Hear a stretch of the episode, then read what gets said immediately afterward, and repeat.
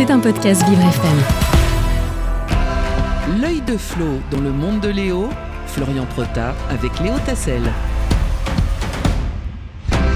Ils ont été suspendus de leurs fonctions pendant la pandémie de Covid-19. Les soignants euh, non vaccinés peuvent enfin reprendre le chemin de l'hôpital. Euh, c'est ce qu'on a appris par un décret publié ce week-end par le gouvernement au journal officiel. Ils étaient suspendus euh, de leur métier depuis fin 2021 et c'est quelques milliers de soignants qui sont concernés. Bonjour Florian Prota. Bonjour Léo, bonjour à tous.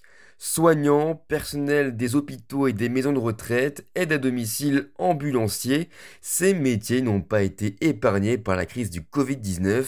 L'obligation vaccinale est maintenant levée et les employeurs sont tenus de proposer à leurs soignants non vaccinés une réintégration au plus tôt et si possible dans les deux semaines après la date de ce décret, un ordre qui concerne les établissements publics et certains établissements ont déjà anticipé en recontactant dès maintenant leurs salariés suspendus.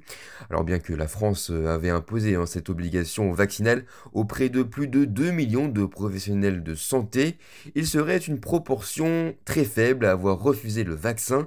Début mai, la ministre déléguée en charge des personnels soignants, Agnès Firmin-Lebaudot, avait indiqué que quelques 99% des soignants étaient alors vaccinés. Mais alors Florian, dans quelles conditions ces professionnels de santé vont-ils reprendre leur poste? Les non-vaccinés ne seraient pas forcément attendus avec des fleurs dans tous les services et partout. C'est ce qu'avait déclaré le ministre de la Santé François Braun fin avril.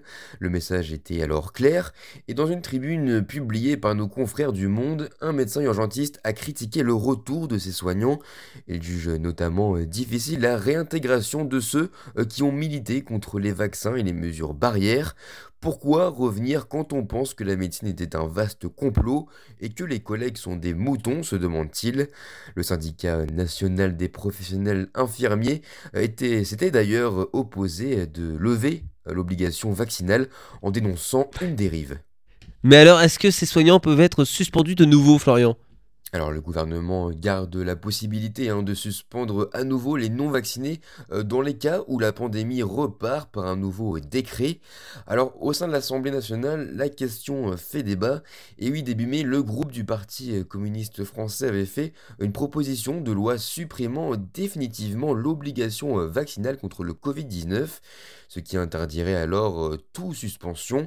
Mais voilà, le gouvernement s'y oppose et cette proposition de loi n'a pas encore été étudié par le Sénat. Difficile donc pour ces soignants de reprendre le travail avec sérénité euh, si l'avenir reste encore incertain. En tout cas, c'est la fin, pour certains, d'une traversée euh, du désert interminable. C'était un podcast Vivre FM. Si vous avez apprécié ce programme, n'hésitez pas à vous abonner.